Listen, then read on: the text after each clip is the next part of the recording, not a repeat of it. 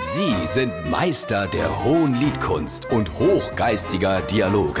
Sie sind Langhals und Dickhop. Jetzt auf SR3 Saarlandwelle. Man hat aber überall nur noch Burnout, Krankheiten, psychische Probleme. Ja, schlimm.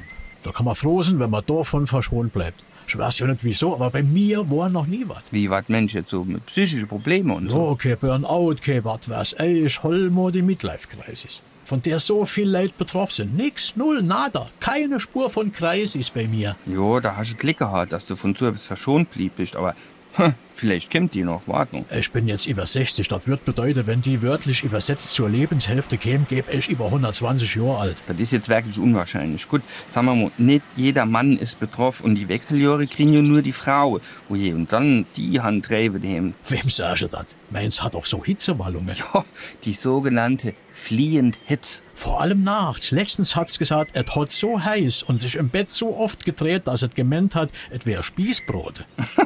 Sagen doch Kinder, aber eigentlich sich doch überlegen, ob man da irgendwie praktischer Nutze davon ziehen kann, wenn die so äh, Temperatur entwickelt.